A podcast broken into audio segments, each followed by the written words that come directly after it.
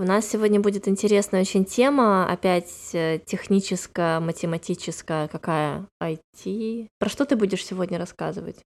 Ну, эта тема пришла к нам, в принципе, сегодня, да, Ага. то есть она такая очень свежая-свежая. Это про то, как, скажем так, э, теоретические работы пришли в то, что сегодня очень трендово в энтерпрайзном IT-секторе.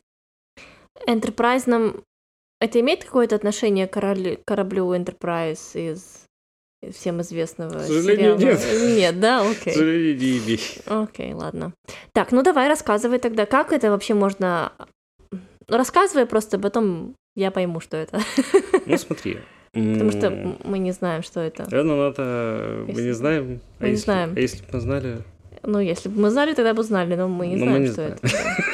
это. Так, давай просто рассказывай. Это прям такая шутка всего сезона. Да.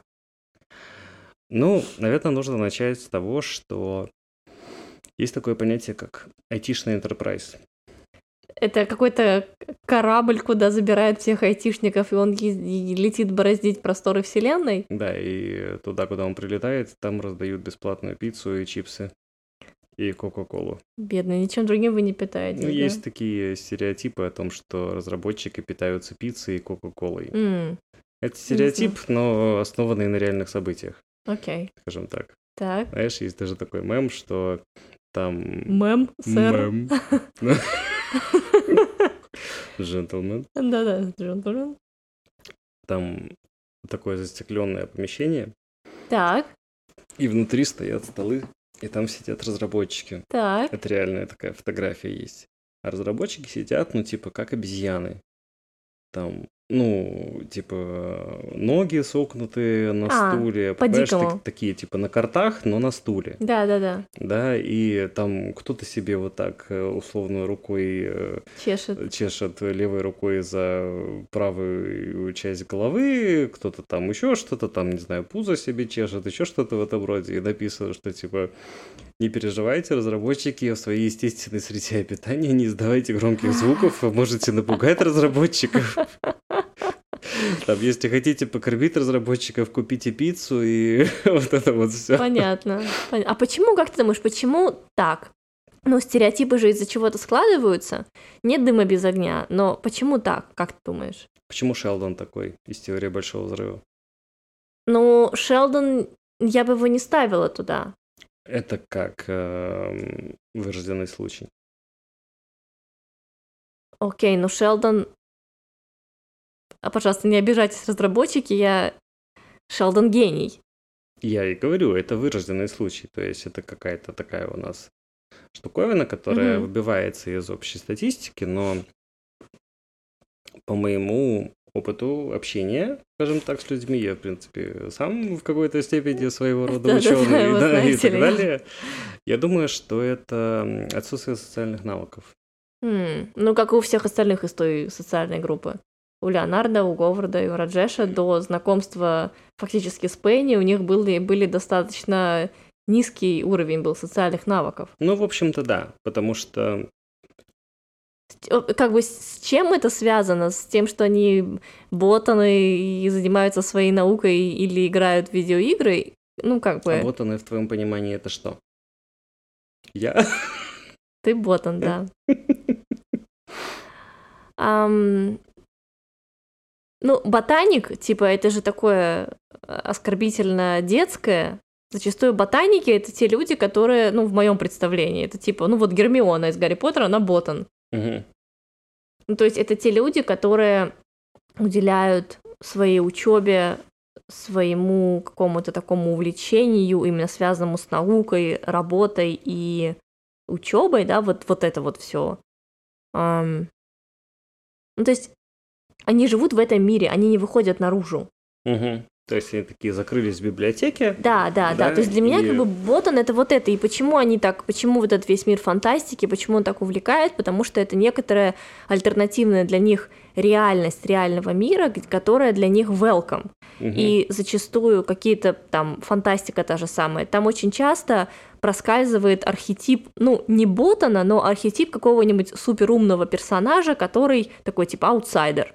И, естественно, у людей происходит э, у ботанов типа происходит вот это вот ну св- связь как бы да когда с персонажем ты себя ассоциируешь отождествляешь ну это мое такое очень дилетантское предположение, что для меня Ботан это вот какой-то такой человек. Аутсайдер это вовсе не означает то, что он лузер, это именно Да, да, аутсайдер. да. И я не говорю, что они лузеры, я не говорю, что они лузеры. Я никогда не считала Ботанов лузерами.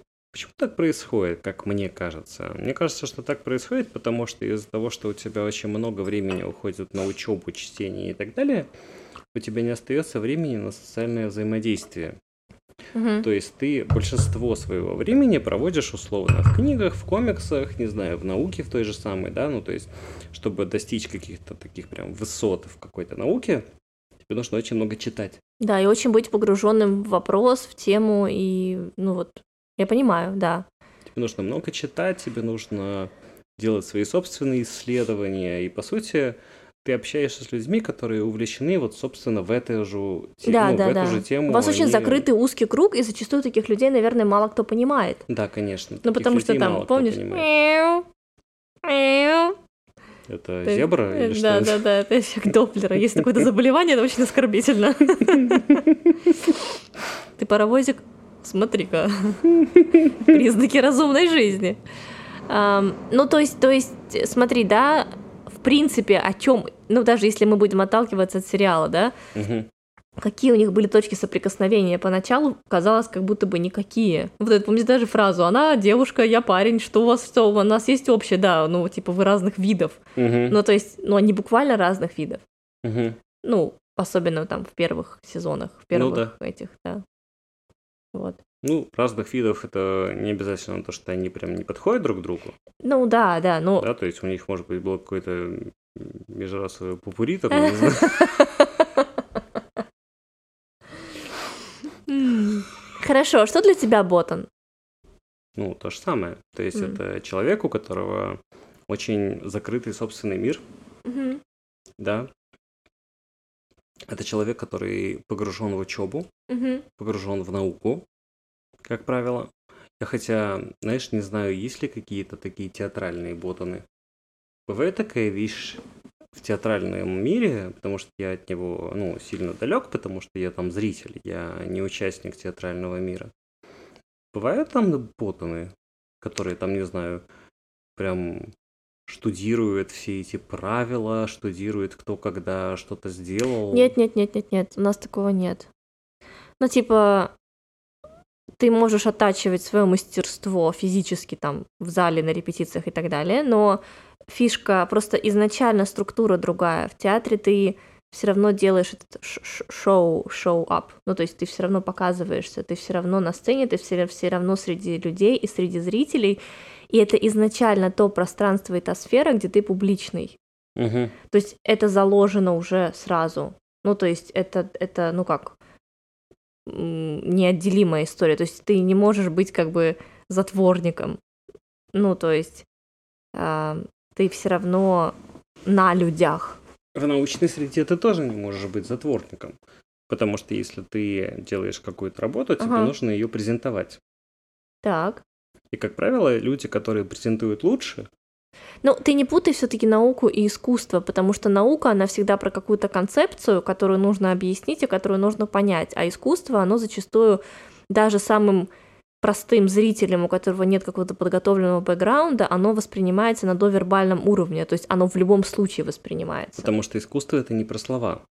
Да, искусство это не про слова и не про концепцию. Да. Потому что ты передаешь там, по сути, через тело, ты передаешь через танец, ты передаешь Через через, музыку, атмосферу, через музыку что-то, да. и так далее.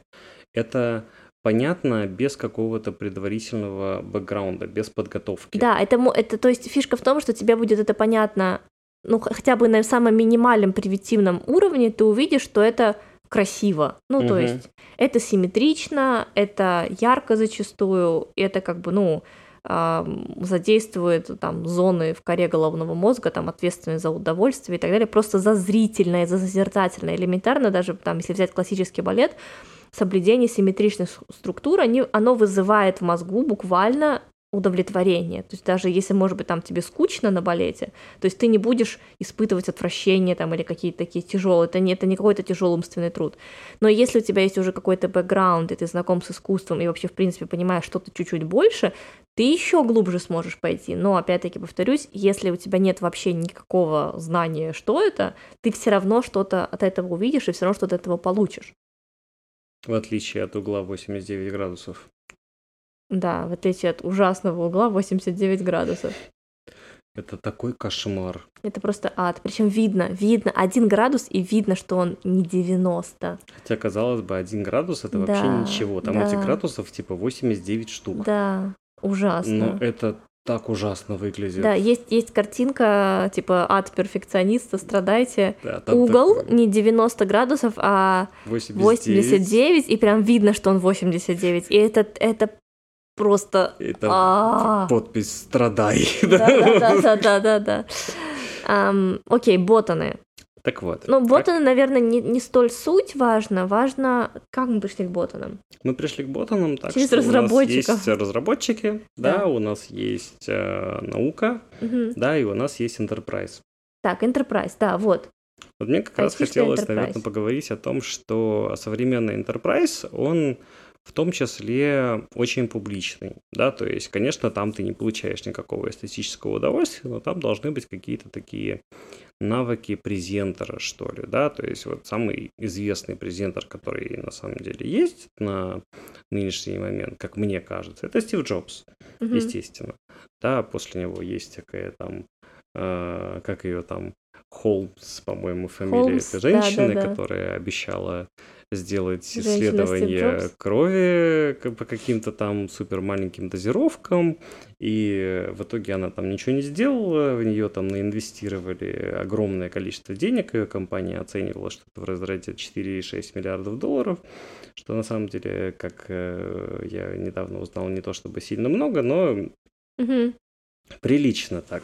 Особенно если ты вообще ничего не делаешь и не можешь ничего показать своим инвесторам. Просто не показывает. Да, не показывает. Не продается, не Не продает. продает и не показывает. Но тем не менее, она гениально продала то, чего нет. Ну, то есть продать то, чего нет, это гениально. Да, но потом ты садишься в тюрьму за это. Ну, это путь. Ну, такой себе путь. Ну, это путь. Ты не знаешь, как, что ты делал в предыдущих жизнях. Может, ты тоже в тюрьме за какие-то такие дела сидел. Может, Хм. и похуже. Не надо судить никого. Ну, мне не нравится такой путь. Я не хотел бы оказаться э, в таком месте, где она сейчас находится. Я думаю, у нее все нормально, если честно. Ну, она как минимум не разъезжает на своей яхте, на которой могла бы разъезжать. Я думаю, она рулит из тюрьмы нормально там всем, чем надо. А там нечем рулить. Ну, что понимаешь, человек, который такое замутил. Она же, это же не было такое, что, знаешь, у нее включилось это, она что-то поделала, а потом у нее отключилось. Это ее суть, она, она такой человек. Она что-то стопудово там что-нибудь еще, я думаю, про нее мы услышим. Думаешь? Конечно. Ну, надеюсь. Ну, потому что это так, либо там, знаешь, на какую-нибудь книгу напишет бестселлер, что-нибудь еще, либо, знаешь, как вот, не знаю, кино показывают, как консультируют преступники правительство, что-нибудь такое, либо она буквально из тюрьмы что-то другое организует. Ну, потому что это же, это же такое устройство человека, восприятие мозга, того, как она видит свою жизнь, да как она в нее играет. И ну, у нее вот так. Мгм. И тюрьма для нее, знаешь, как будто бы просто следующий уровень, как типа level. Я надеюсь, что она там жива, здорова и так далее, на самом деле, потому что, ну, она же на самом деле никому ничего плохого не сделала, она просто инвесторов своих обманула, но это... Ну, кучу бабла. Ну да, ну знаешь, инвесторы такие люди, которые, в принципе, не то чтобы сильно переживают о том, что они теряют какие-то Знаешь, свои деньги. ну да, но мне иногда кажется, что обмануть кого-то, инвесторов или государство на N деньги, это гораздо более страшное преступление, иногда, чем убить человека. Да, Как ты, как мы сегодня обсуждали налоги, и ты рассказывал про налоги в, в Америке. Посчитайте сами, мы ровно точно знаем, что это за мем был. Прикол Ну, был мем такой, что в Америке все считают свои налоги сами, Да, потому да. что Америка, по сути, это не одно государство, все, мы скатились про Америку, сейчас мы будем обсуждать, что Обама нам подъезд испортил. Да. Там и, и так далее. Да, вот это вот все. Ну, в Америке в каждом штате свои законы. Почему там такая проблема с налогами? Да. Потому что в каждом штате налоги разные.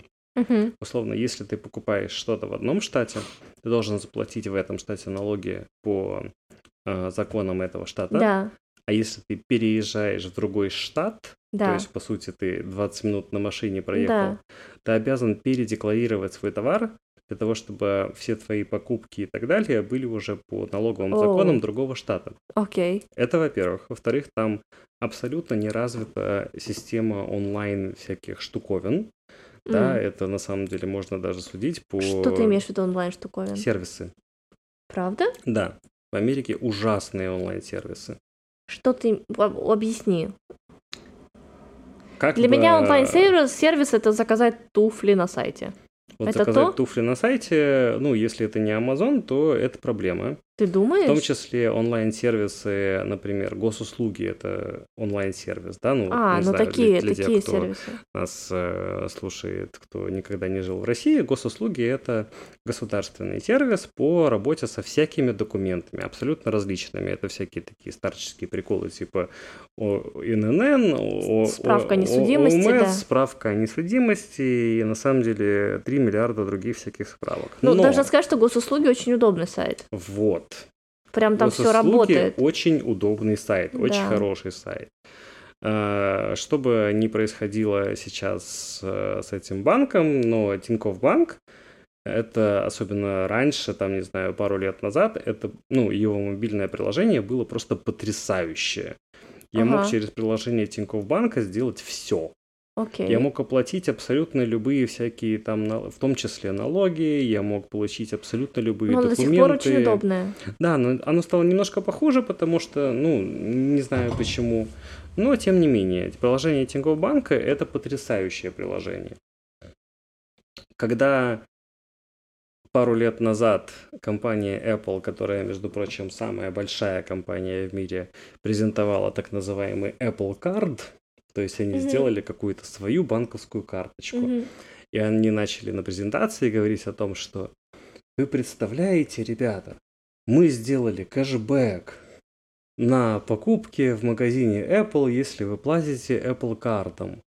И все такие, ничего себе, овации, аплодисменты. Я смотрю на это, и я такой, «В- в- ш- ш- что? Потому что в приложении Тинькофф Банка кэшбэк был уже года 4. Да, да, И да. там было не только, в, в, не знаю, в магазине Apple, а не знаю, я картошку в Да. «Азбуке вкуса» покупаю, и мне приходит кэшбэк, причем в рублях. Да, Да, да. то есть В ВТБ это- было то же самое. Мне приходила зарплата, через примерно полгода у меня накапливался кэшбэк, и мы что делали? Мы заказывали с девчонками на разных сайтах, там можно было платить этим кэшбэком, кэшбэком косметику, я пароварку себе купила, что-то еще. Ну, то есть, ну, прям, ну, это было Мгм. прикольно.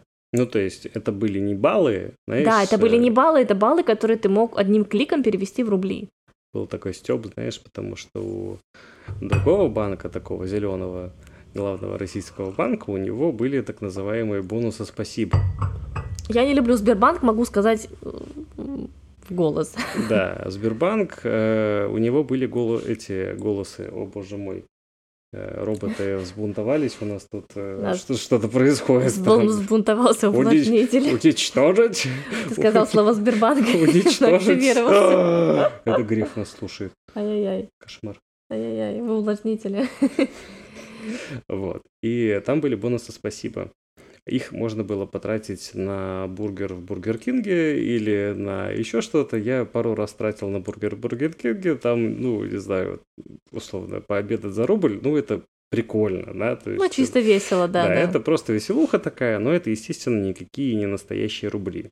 А в Тинькофф банке приходили прям рубли настоящие. Я мог потратить на что угодно. Да, у меня в Тинькофф, ну, я хочется, особо им не и пользуюсь, но Тинькове, и, по-моему. ВТБ такая же ВТБ тема такая же, была. да. Вот, и там Сбер все, кому не лень, стебали, что ты из разряда «спасибо в карман не положишь», там «спасибо на хлеб не намажешь», и вот это все. Я, я за «спасибо» не работаю, и Да-да-да-да-да. там, ну, все, кому уделили остальные банки стебали, ну, это типа такие, знаешь, обычные ходовые фразы народные такие, да, но абсолютно понятно было, что имеется в виду, что у нас настоящий кэшбэк, а у вас какие-то угу. странные баллы спасибо, которые так, подожди. можно потратить там, Спасибо, знаю, это все здорово. Не, нет, ты открыл очень интересную тему, не, не это. Enterprise. Enterprise Пожалуйста, это не отклоняйся, это супер интересно. Это корпорации. Корпорации И или корпорация? Корпорации И, в И. принципе. А, корпорации, окей. Да. Enterprise это означает корпоративный сегмент. Угу.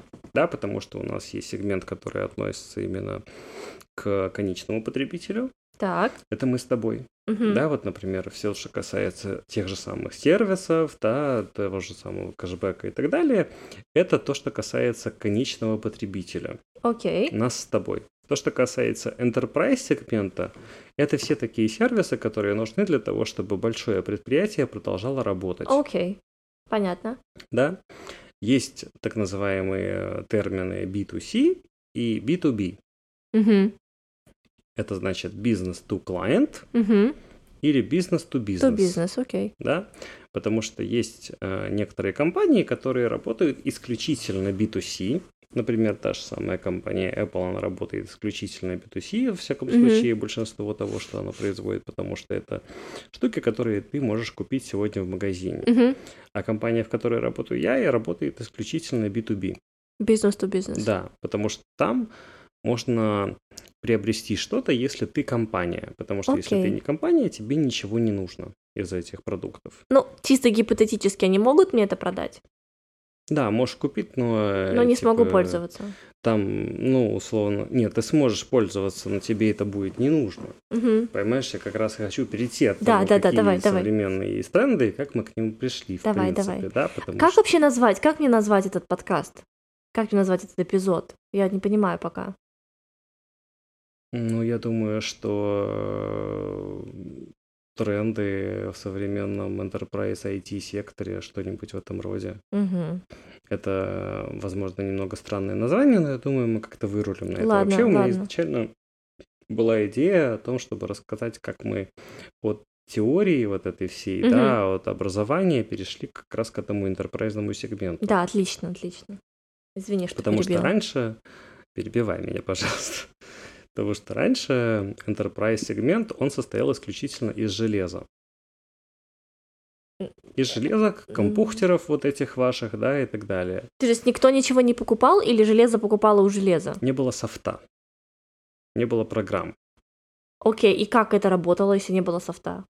Был софт, не было такого софта, за который люди были готовы платить много денег. А, поняла. Когда ты покупал железо, подразумевалось, что у этого железа есть софт, за который ты платить не должен.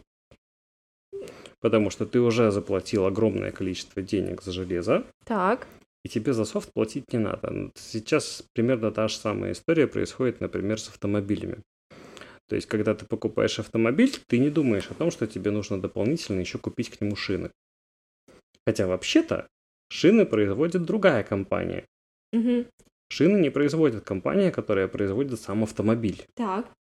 То есть у нас есть всякие там шины Мишлен, шины Пирелли, шины и же с ними. Все это для меня шины на самом деле. Я вообще ничего не понимаю в автомобилях и шинах, но я знаю, что есть несколько разных производителей Мгм. таких известных, которые производят именно шины, вот эти покрышки.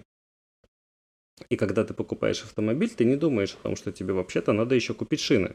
Хотя, скорее всего, автомобилисты, которые находятся во всяких там зимних странах, где выпадает много снега и так далее, они мне э, скажут, что я не прав, потому что нужно купить шины, которые подходят для лета, и, И нужно купить шины, зимы, которые да. подходят для зимы, да, и где-то там эти колеса хранить и так далее. Но во многих странах, где зима это не настолько большая проблема, то есть нет гололеда, либо его как-то так убирают, что Да, да, да, я понимаю, что он не, никак не может повредить твоему вождению. Ты покупаешь просто автомобиль и ездишь на нем.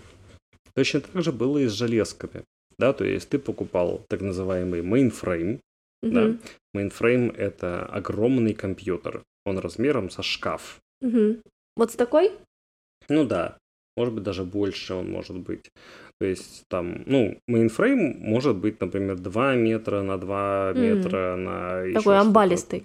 Да, он такой амбалистый прям. Это гигантский такой по размеру холодильник, скажем mm-hmm. так. Ну, вот не холодильник, но по размеру как да, огромный да, да. холодильник семейный такой на две двери. Вот.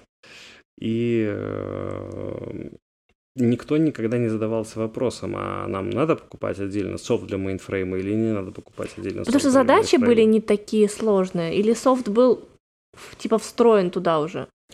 Задачи были другие. Я не могу сказать, что они были не такие сложные, но в мейнфрейм был встроен софт, потому что мм. без софта с железкой работать невозможно. Mm-hmm. Софт — это, грубо говоря, некий способ общения с этой железкой. Mm-hmm. Да? Это не означает, что там были какие-то красивые интерфейсы или что-то. Да, да, да. М- Это а, просто способ да. общения с этой железкой. И что потом поменялось? Потом поменялась парадигма на то, что нам нужно было работать с так называемой инфраструктурой. Угу. Нам нужно будет работать с э, такой проблемой, которая называется масштабируемость. Угу. Да, потому что есть такая фраза э, интересная в IT. Недавно эта фраза появилась, что очень легко отправить э, одно сообщение. Так. Очень сложно отправить 100 тысяч таких сообщений. Еще сложнее быть уверенными, что все 100 тысяч сообщений дошли. Прикольно. И что это? Что это значит? Это Раскрой. называется масштабируемость. Да, то есть у нас появилась такая штука, что когда мы делаем хороший продукт, все его хотят. Так. Он становится такой секси. Да-да-да. Вот.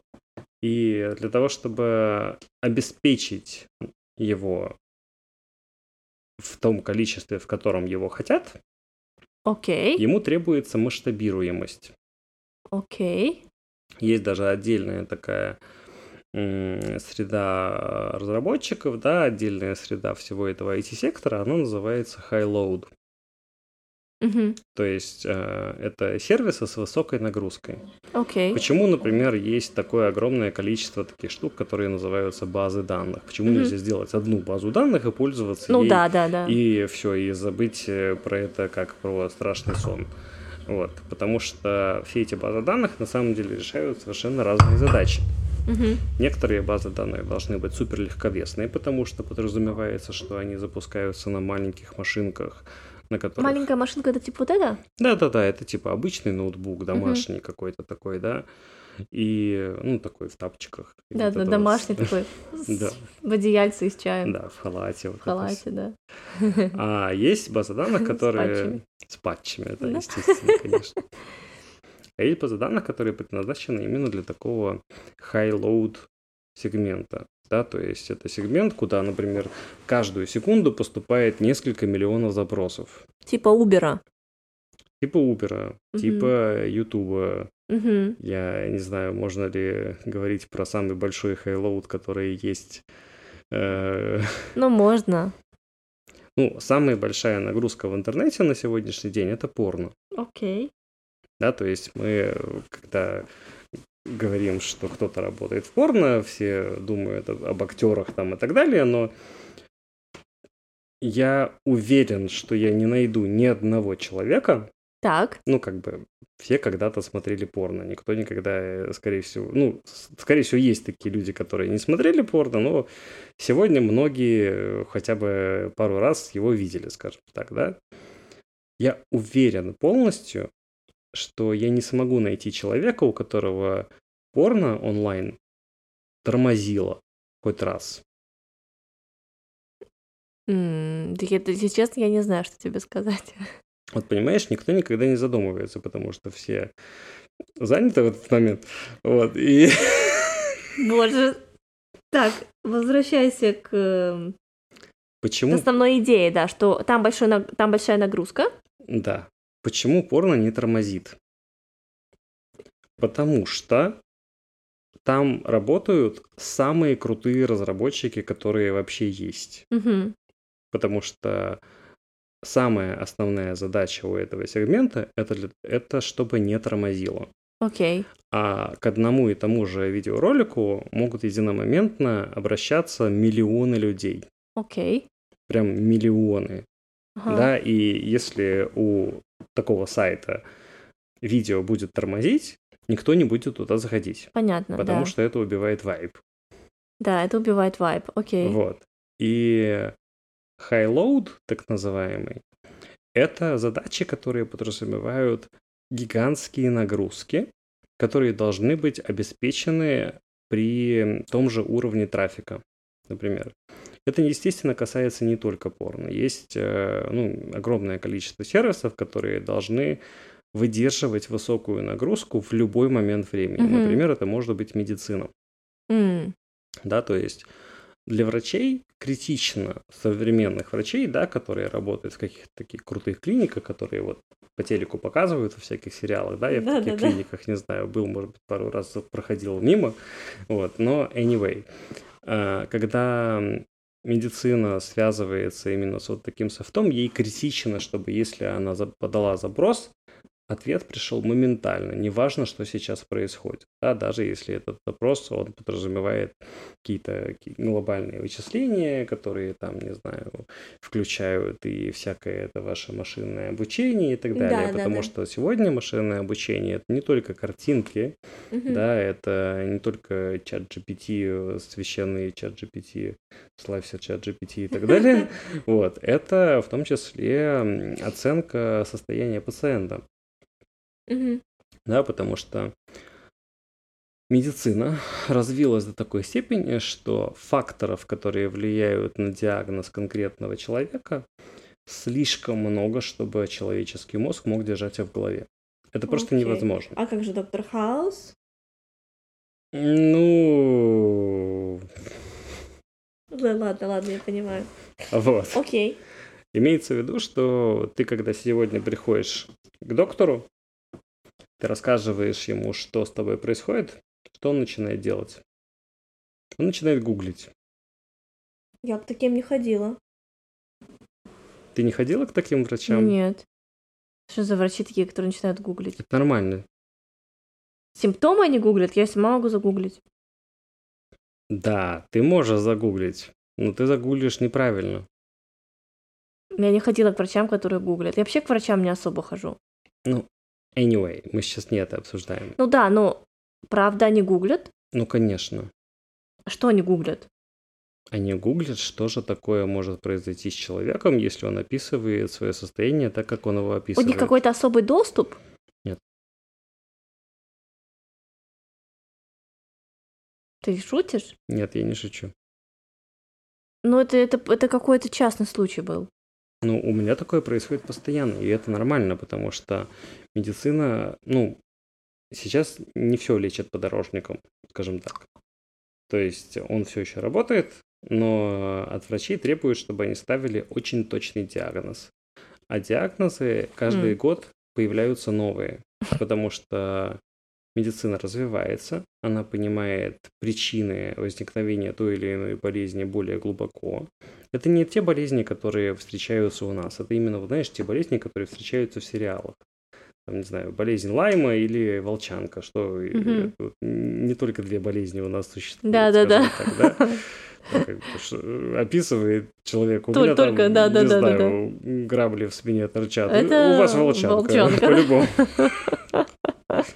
Это как всем в ковид ставили ковид. У него Да. огнестрел. Пишите, что это, побочка от ковида. Да, да. по-любому.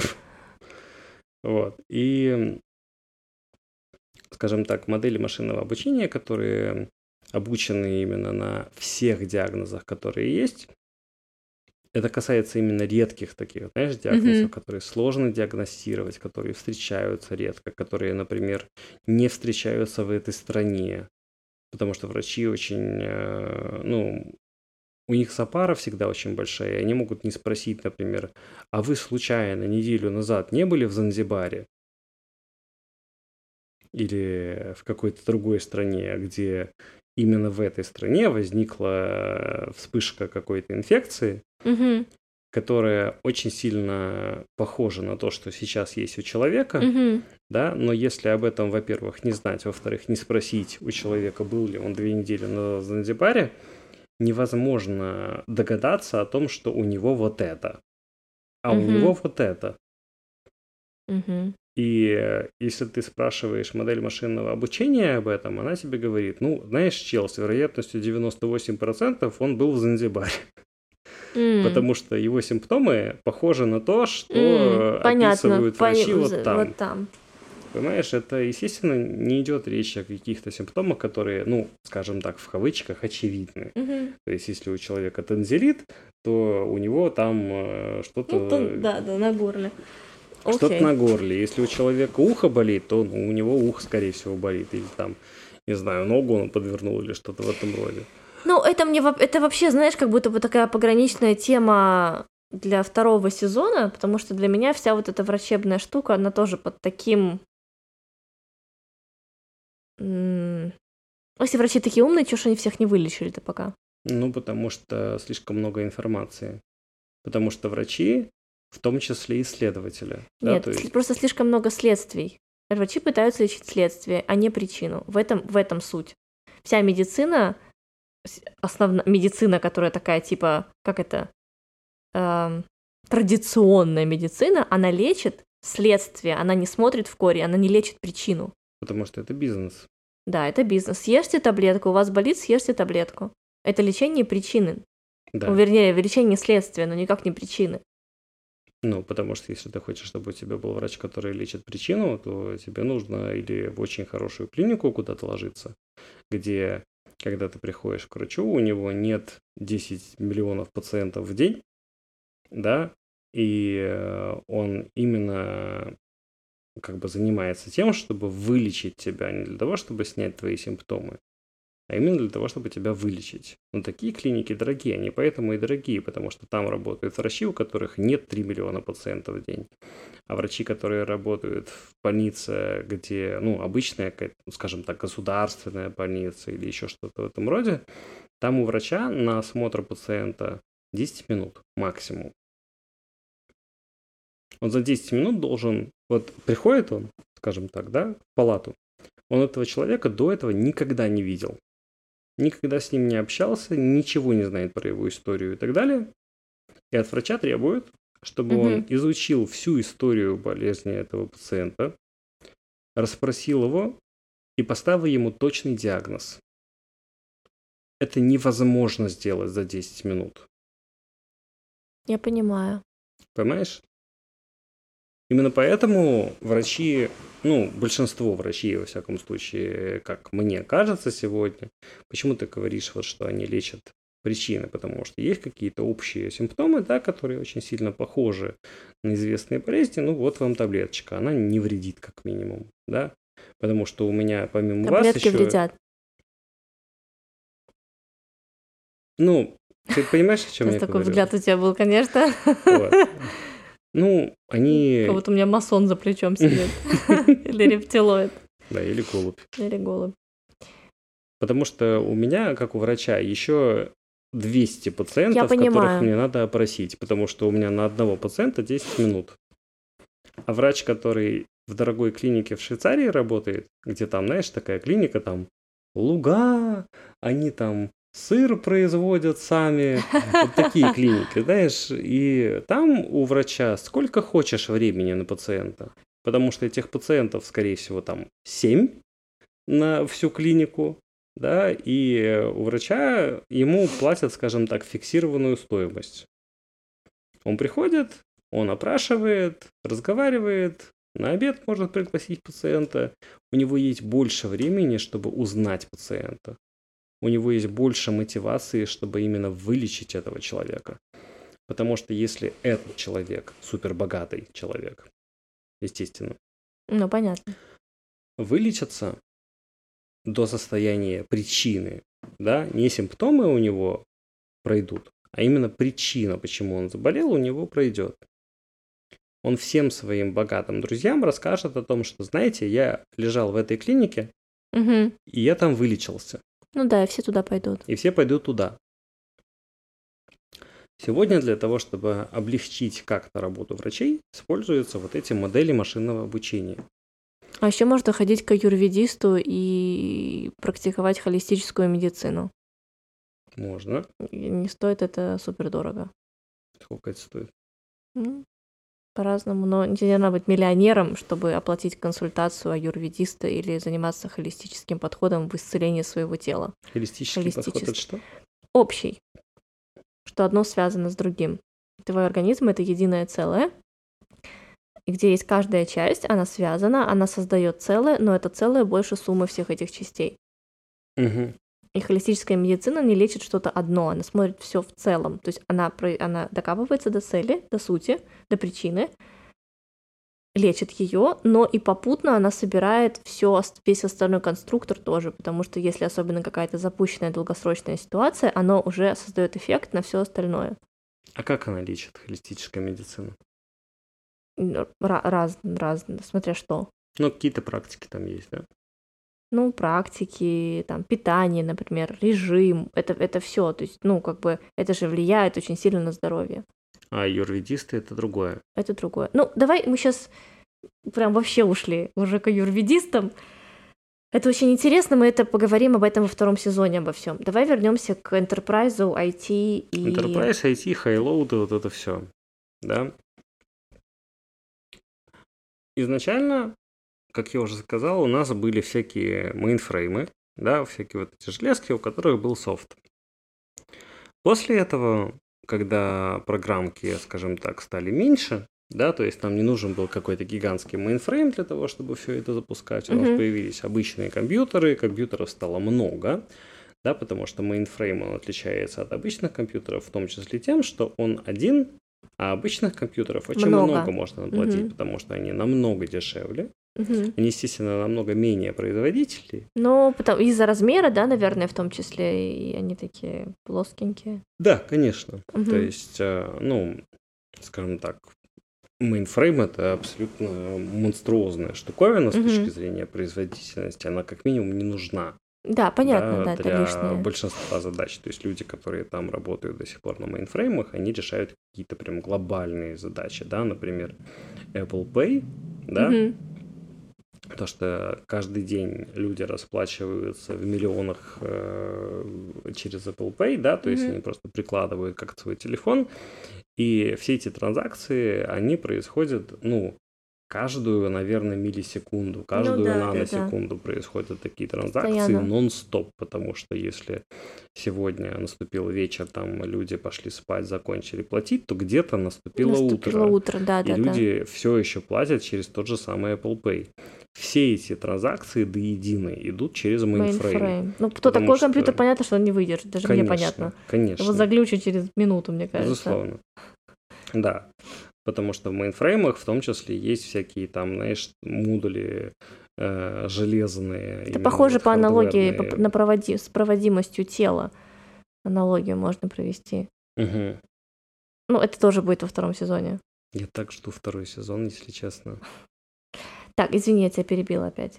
Вот. И э, в мейнфреймах есть такие такие штуки, как, например, встроенное шифрование, встроенная безопасность и так далее. Причем там, знаешь, это шифрование и безопасность, оно устроено именно на хардверном уровне, на железном уровне. Ага. Там есть буквально железка, которая занимается шифрованием. Как железка может заниматься шифрованием? Я не знаю, это очень сложно, я могу попробовать разобраться, но это реально очень сложно. Угу. Почему это хорошо? Потому что у этой железки нет доступа в интернет. Ага. Понимаешь, она принимает какой-то сигнал, точнее не она, а какая-то железка, которая стоит перед ней. Да, да, да. Принимает сигнал, и потом она напрямую передает этот сигнал да. в отдельную железку для шифрования. Ага. И расшифровать эту историю может только мейнфрейм. Сам, сам он же или другой его друг? Его друг тоже может. Ну, окей. то есть э, должна быть железка именно вот такая. То есть, а железку эту получить практически невозможно. Я вообще, в принципе, не понимаю, как железка может работать сама. Любая железка, не только шифровательная. Ну, через те же самые посылы электронов. Ну, тогда это уже не совсем железка. Или ну, все еще железка? Ну как же, железка. Mm-hmm. Что для тебя железка? Ну, такой типа гаечный ключ. Ну, имеется в виду, что это не программа. То есть это физически реально существующий предмет. Его потрогать можно, его в руках можно подержать. программу невозможно подержать в руках. Ты говорил как-то, что тебе хотелось бы поработать в мейнфрейме, на мейнфрейме, не знаю, Ну как да, мне правильно бы хотелось поработать на мейнфрейме. На или в? На. На, на мейнфрейме. А что там делают люди?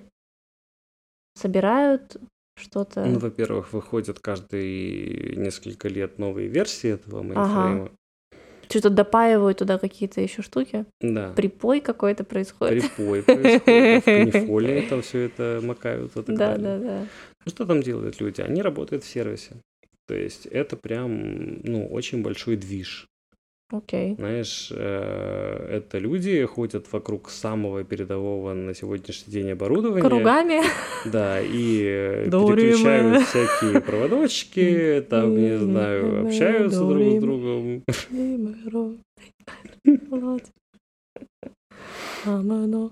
Дориме, Да, долями. так и ходите, так и ходите, да, эти в капюшонах.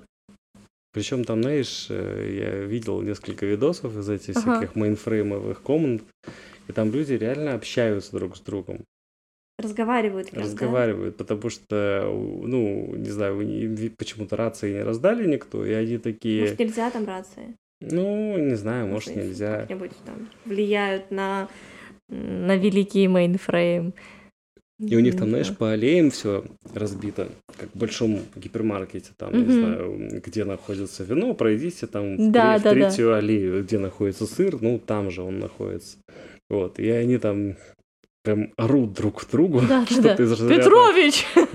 Я отключаю здесь да. вот это, там, седьмая аллея, у вас нормально все, вы работаете. Прикольно. Да, работаем, там, отлично, через пять минут включу. Прикольно, И вот- Вот, интересно. это все, там прям вот такой движ, движ, движ происходит, знаешь, и все эти проводочки, это на самом деле, ну, лично для меня удивительно, как это все работает, да, потому что там все абсолютно дублировано, да, Мгм. то есть э, там, не знаю, можно выдернуть все, И оно все равно будет работать, и да? оно все равно будет работать.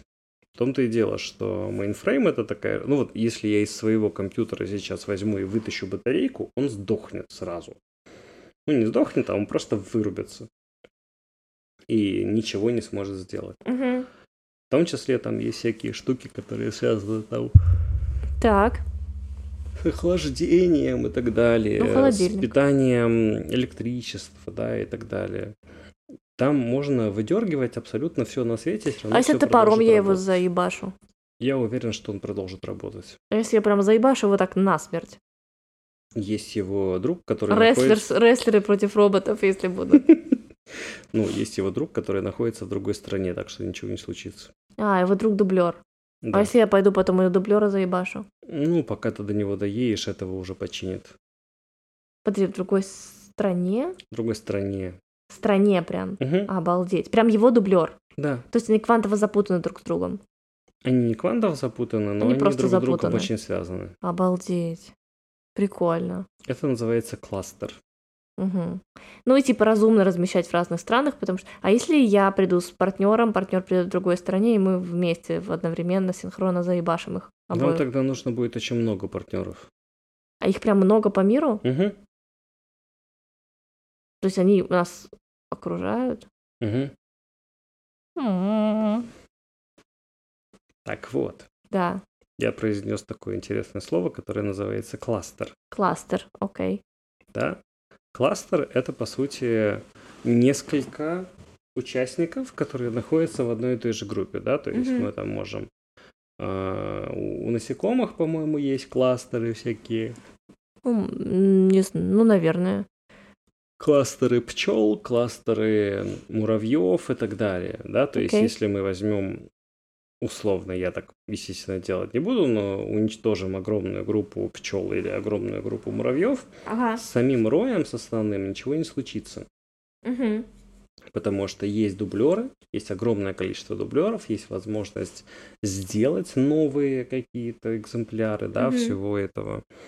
Вот. И эм, такие кластеры, которые так называемые отказоустойчивые, они появлялись не только в железках, они появлялись в том числе и в софте. Мгм. Да, то есть э, была, например, проблема такая, что нужно было передавать тот код, который ты написал, да, ту программку, которую ты написал, другим людям. Кот. Код. Нужно передать кота. Кота можно. Переноски аккуратненько. Такое ему можно почесать? Мгм. Так, передача кота. Вот. И э, нужно было, скажем так, э, быть уверенным, что когда ты передаешь Мгм. код кому-то, он работает у другого человека тоже. Так. И сначала все передавали через э, большие виртуальные машины, да, для того, чтобы передать условно. Что такое большая виртуальная машина? Что это значит? Я что-то не, не догоняю. Большая виртуальная машина это как... э, Это полная копия твоего компьютера с точки зрения софта. Да господи. Операционная система, все зависимости, которые ты туда установил, твой код, который ты написал, да, и вот это все. После этого э, люди поняли, что это очень неудобно, потому что виртуальные машины весят очень много. Они прям колоссальный размер занимают. И перешли к такой концепции, которая называется контейнер. Ой, я что-то такое слышала. Мгм. И ты как бы в контейнере передаешь как Контейнер полус, полусборное такое, ну, типа да? того, да. То есть э, контейнер подразумевает, что у другого человека есть штука, чтобы открыть контейнер. Так. Да, то есть в аналогии с виртуальной машиной мы можем сказать, что мы подразумеваем, что у человека, которому мы это передаем, вообще ничего нет. Мгм. И условно есть голый компьютер. Так. Да? Голый. Вот. А у человека, которому мы передаем контейнер, мы подразумеваем, что у него есть система, которая может работать с контейнерами. Она, как правило, у всех есть. Окей. Она легкая, она ну, проста в использовании и так далее. И мы точно знаем, что если мы передаем контейнер другому человеку, он у него заработает. Так. Контейнер, в котором есть штуки, которые можно дособрать. Или там уже собранный полностью? Там уже ну, есть такая, такое понятие, как сборка контейнера, но на самом деле там внутри уже все собрано, все работает. Хорошо. Да, то есть тебе, по сути, нужно его распаковать. Но передают с инструкцией. Да, конечно, Мгм. передают с инструкцией. Вот. И э, появилась проблема, когда эти- все этими, всеми этими контейнерами начали люди пользоваться очень сильно активно. То есть этих контейнеров стало Много. сотни, там, не знаю, тысячи, миллионы этих контейнеров стало, да. Причем не обязательно, что у тебя один и тот же контейнер, только в единственном экземпляре. Они могут быть Мгм. В сотнях экземплярах, в тысячах экземпляров, именно для того, чтобы обеспечить вот этот самый high-load. Да, то есть я Так, хочу да, сейчас да, все да. упаковать Мгм. это в одно и то же место. То есть, когда ты делаешь запрос на какой-то сервис, ты на самом деле делаешь запрос не напрямую в этот сервис, Мгм. ты делаешь запрос в так называемую шину. Шину. Да. Шину. Шина это не покрышка, Да, я понимаю. это такой промежуточный слой. Окей. Это такой условно регулировщик, Мгм. который говорит, окей, мне пришел запрос какой-то, я его сейчас отправлю кому-то, кто в данный момент свободен. Он смотрит на все контейнеры, которые к нему подключены, и отправляет тому, кто в данный момент не работает. Поняла, поняла. Если А если кто- все заняты? То плохо, да? По- Подождите, наш, э, наш звонок, ваш звонок очень важен для нас. Если все заняты, создаются новые контейнеры. Автоматически как-то? Да. М. У нас есть образ этого Мгм. контейнера, скажем так, и мы можем создать столько копий, сколько нам нужно. Мгм. Самое интересное, что когда нагрузка падает, а мы видим, когда она падает, то есть к нам поступает меньше запросов, Мгм. да, мы эти контейнеры можем удалить. Окей, и они не будут висеть, типа... Да, Мгм. они не будут висеть, они не будут занимать место и так далее. Так, это понятно. Вот. Ты сказал, что возникла какая-то проблема, когда Возникла их стало проблема много. управления этих контейнерами. М. Потому что этих контейнеров реально стало, ну, какое-то невыносимое количество. Их стало там, не знаю, много миллионов на одной и той же машине. Вот. И понадобилась некая система, которая будет всеми этими контейнерами управлять. Мгм. Это можно описать по той аналогии, которая у нас была в предыдущем подкасте. То есть раньше, когда ты вызывала такси э, или ловила такси методом голосования, водитель тебя спрашивал, знаешь, как туда проехать? Покажешь? Ты ему говоришь, покажу. Да, да, да. Вот. Ну, тут другое. Тут А уже потом типа приложение. появилась штуковина, которая, ну, как Яндекс Такси или как Uber или еще что-то в этом роде, где ты просто говоришь, я хочу из точки А доехать в точку Б. Как я это сделаю, мне не важно. С Понятно. контейнерами и системами управления этими контейнерами та же самая история. Потому что ты просто говоришь, я хочу, Мгм, чтобы у меня система работала вот таким образом. мгм, Как она будет это делать, мне все равно. мгм. Например, она должна отвечать за 4 миллисекунды, да, и она всегда должна быть доступна, вне зависимости от того, сколько клиентов обращается в данный момент. Мгм. Но мне нужно, чтобы у меня единомоментно работало как можно меньше, потому что если у меня работает меньше, я за это меньше плачу. Ну, понятно, да. Вот. Так. Как это происходит, это не важно, потому что этим занимается именно система управления контейнерами. Окей. Вот. И вот таким образом решается на самом деле некоторые задачи вот так называемого хайлоуда. Мгм, Понятно. Потому что вне зависимости от того, какой трафик нам идет на вход, мы Мгм. можем сами создавать масштабируемость. Масштабируемость это именно рост количества экземпляров конкретного контейнера. Отталкиваясь от запросов, количества запросов и потребностей Да. в контейнерах. Прикольно. Классная схема. Именно. Интересно. Вот.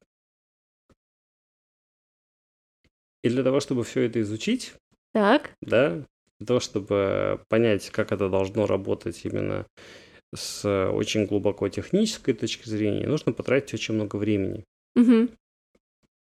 А когда ты тратишь, ну, буквально сутки, не знаю, месяца, года на того, чтобы разработать вот такую классную систему, которой все пользуются, у тебя не остается времени на социальное взаимодействие, и ты превращаешься в ботана. То есть вот, вот, так, вот так час мы шли к этому ответу.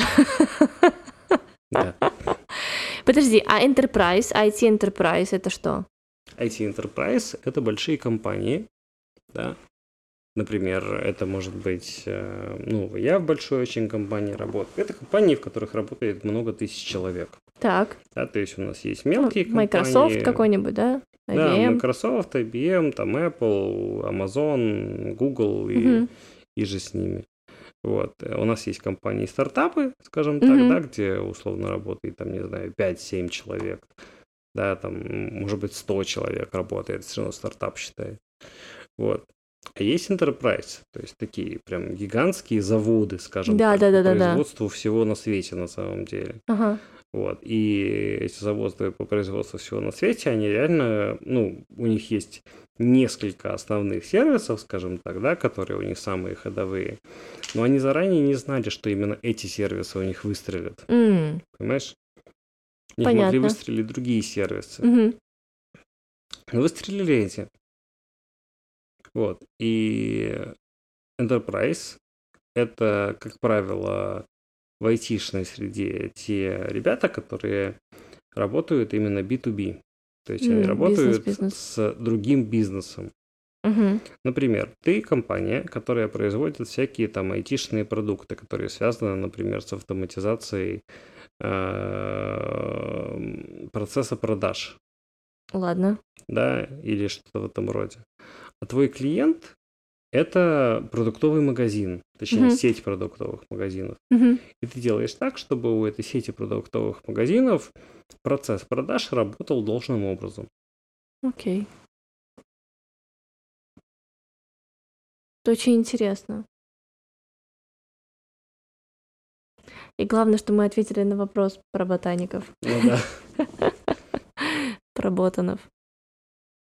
Я бы хотела, чтобы ты еще рассказал, знаешь, про что? Ну, может быть, наверное, не сегодня, потому что, если честно, я устала. Да, Я устала не от подкастов, в принципе, просто Да, сегодня был сегодня- непростой день. да, такой день. Эм, я бы хотела, чтобы ты рассказал, может быть, в следующий раз, и это будет наш, кстати, последний. эм, Следующий эпизод будет последний в этом сезоне. да, следующий эпизод будет последний в этом сезоне, потом будет перерыв э, небольшой, неделя или полторы недели, и будет второй сезон совсем про другое вообще. И я бы хотела, чтобы в последнем эпизоде мы затронули с тобой вопрос Мне хочется, чтобы ты рассказал, вот, например, про решетку замкнутых классов поста, вот что-нибудь вот такое. Угу. Прям такой хороший математический вброс.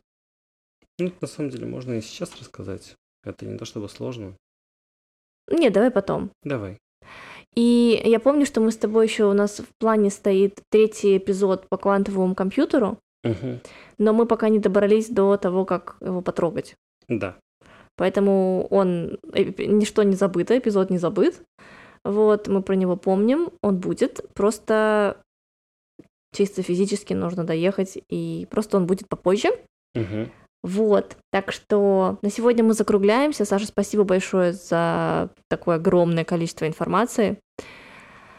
Вот, спасибо всем, кто слушал нас сегодня. Мы сегодня уложились в час. И на следующей неделе выйдет последний эпизод этого сезона. И потом будем двигаться дальше. Спасибо тебе большое. Спасибо большое, что слушали подкаст. Пока-пока. Пока.